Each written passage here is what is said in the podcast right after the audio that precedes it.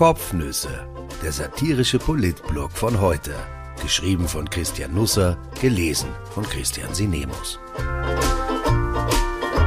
Heute ist der 28. November 2021.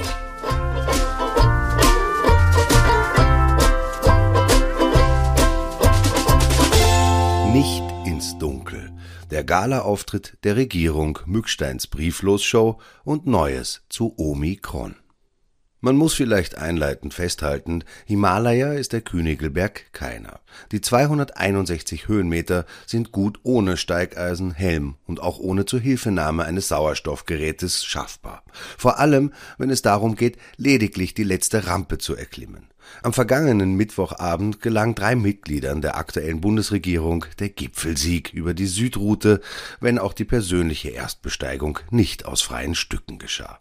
Tourismusministerin Elisabeth Köstinger, Verteidigungsministerin Claudia Tanner und Arbeitsminister Martin Kocher wurden schlicht vom Portier des ORF auf den Jakobsweg geschickt. Es war der Einstieg in einen steinigen Abend. Rund um den 2. November hatten an die 100 Menschen im Land Post von Pius Strobel erhalten. Die E-Mail des ORF Hauptabteilungsleiters für Facility Management und Corporate Social Responsibility war sehr schlicht gehalten und vom Informationsgehalt eher dürftig.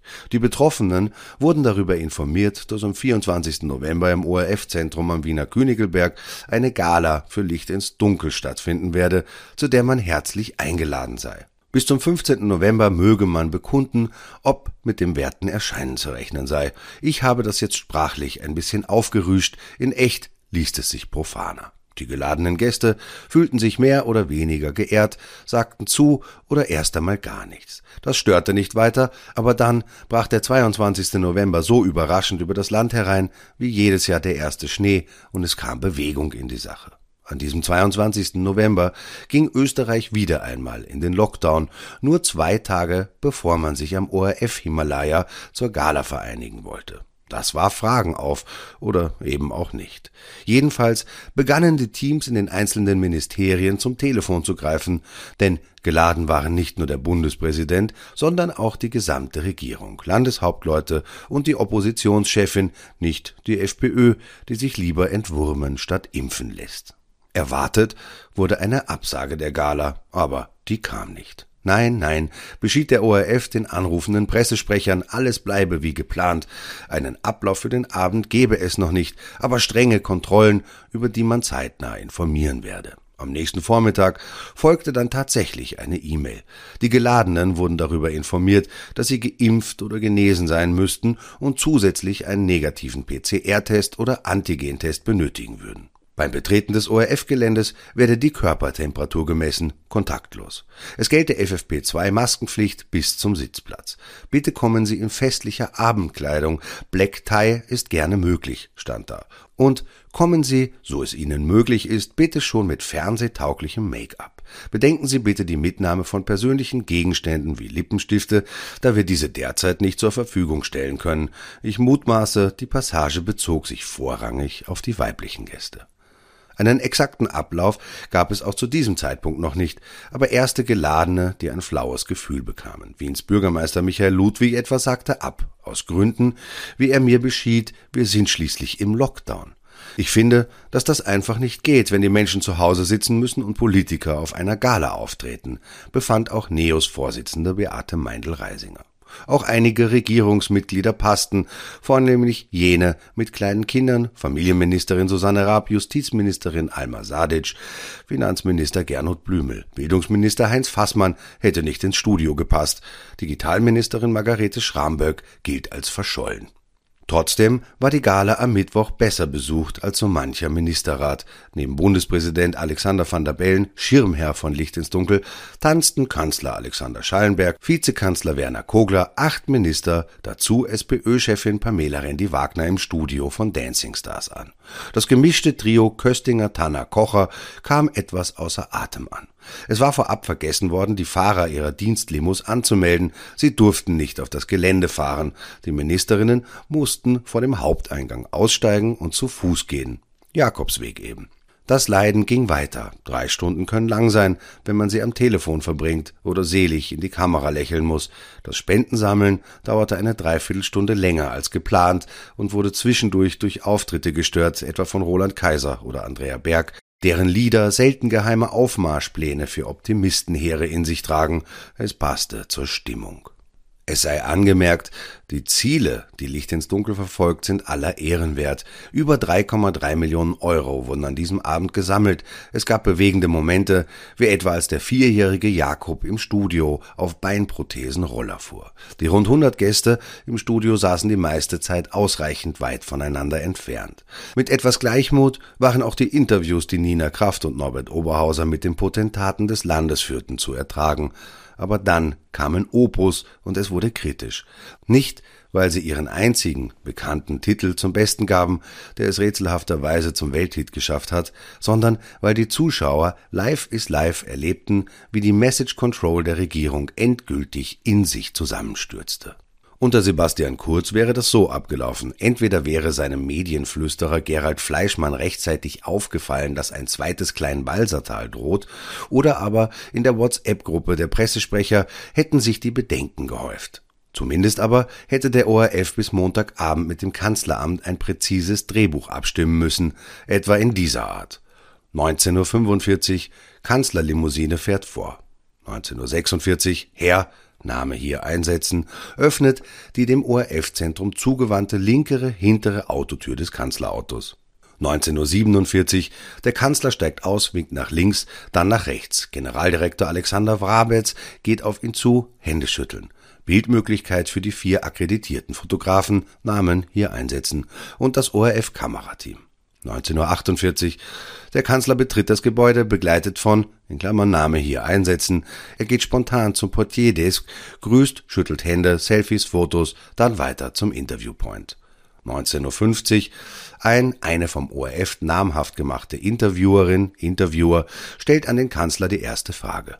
19.52 Uhr. Die vom ORF namhaft gemachte Interviewerin, Interviewer stellt an den Kanzler die Frage 2.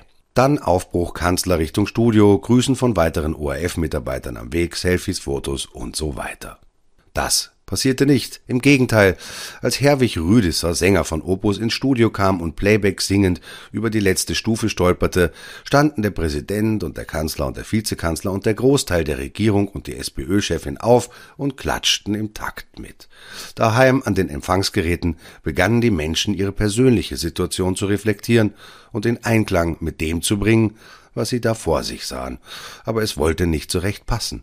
Das Land im Lockdown, die Politik auf Skihüttenparty. Das war zwar nicht ganz so, aber es gibt halt die Bilder und die Kameraschwenks und man sieht Martin Kocher filmisch auf den Spuren von Russ Meyer, Wolfgang Mückstein in Schuhen, Werner Kogler beim Headbang für die gehobene Altersgruppe.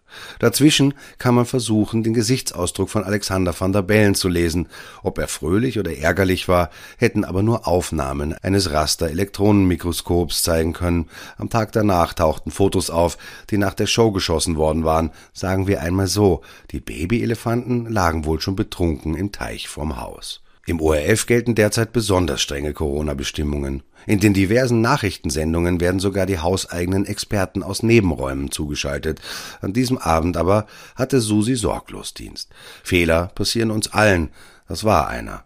Statt sich damit zu rechtfertigen, dass es nur 35 Minuten gedauert habe, bis Politiker und Promis den Saal verlassen hätten und dass dabei offenbar von einzelnen Mitwirkenden Erinnerungsfotos gemacht worden waren, hätte der ORF das Malheur einfach zugeben können. Ich füge leise an, und wenn er statt Politikern andere Menschen eingeladen hätte, solche, die in diesem Land in diesem Jahre herausragendes vollbracht haben, dann wäre die Spendensumme vielleicht sogar noch höher ausgefallen.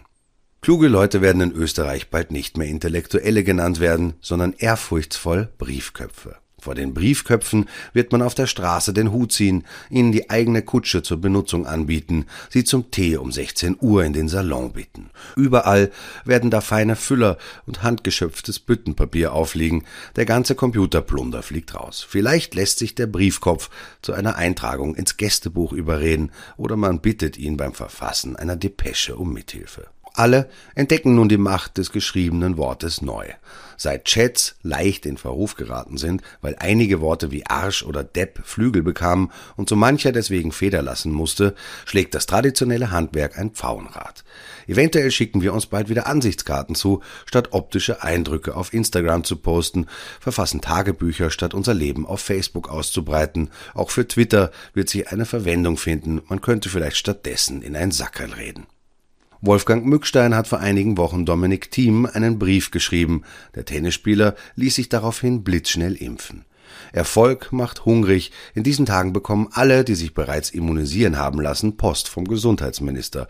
Wolfgang Mückstein legt ihnen den Drittstich ans Herz, auch all jenen, die diesen Drittstich bereits intus haben.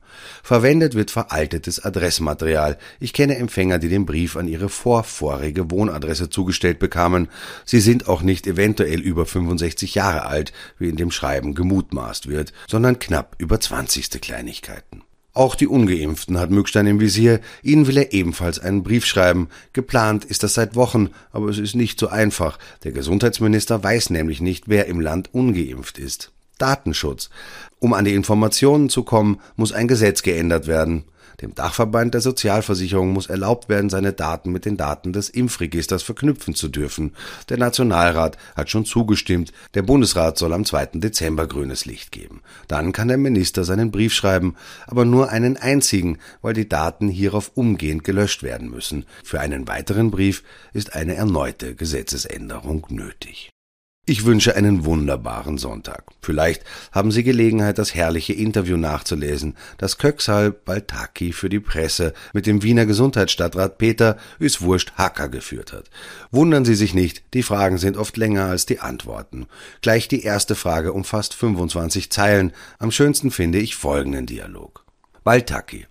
Kommen wir jetzt zu den Schulen. Sie sind selbstverständlich nicht frei von Ansteckungen, aber wegen der konsequenten Maßnahmen dort, wie beispielsweise regelmäßige Tests, auch keine wirklichen Hotspots. Ihre Schließung hätte vor allem symbolischen Charakter. Geschlossene Schulen symbolisieren der Bevölkerung höchste Alarmstufe, führen aber gleichzeitig auch zu massiven Belastungen. Vor allem Kinder aus bildungsfernen Familien wären ihrem Schicksal überlassen. Können Sie daher ausschließen, dass in Wien kommende Woche die Schulen schließen und wie im ersten Lockdown nur Betreuung für einzelne Schüler anbieten, aber keinen Unterricht? Hacker?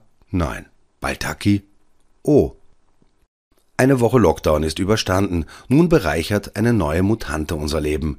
B.1.1.529 wird so ernst genommen, dass man ihr einen ordentlichen Namen verpasste. Ursprünglich sollte es nie sein. Die WHO fürchtete eine Verwechslung mit New, also kam Xi in Betracht, der nächste Buchstabe im griechischen Alphabet. Leider heißt der chinesische Staatspräsident schon so. Für das Virus wäre es dann zwar zu einem historischen Ringschluss gekommen, wohl aber auch zu diplomatischen Kalamitäten. Also wurde Omikron daraus. Omikron, das klingt auch irgendwie netter. Die Mutation tauchte in mehreren afrikanischen Ländern auf, vor allem auch in Südafrika. Irgendwie fühlt man sich in einer Zeitschleife gefangen. Vor einem Jahr passierte genau das Gleiche. Viel zu spät wurden Reisebeschränkungen erlassen, Flugverbote für zu wenige Länder verhängt, indirekt Einreisende ignoriert, Kontrollen ließ man bleiben oder schleifen. Jedes Land in der EU regierte auf eigene Faust. Wie vor Weihnachten 2020 tauchten dann die ersten Fälle in Tirol auf. So geschah es gestern wieder. Wie gefährlich die neue Mutante ist, darüber kann momentan nur spekuliert werden. Das mag ich jetzt auch wieder nicht. Man muss nicht bei jeder Gala ganz vorn dabei sein.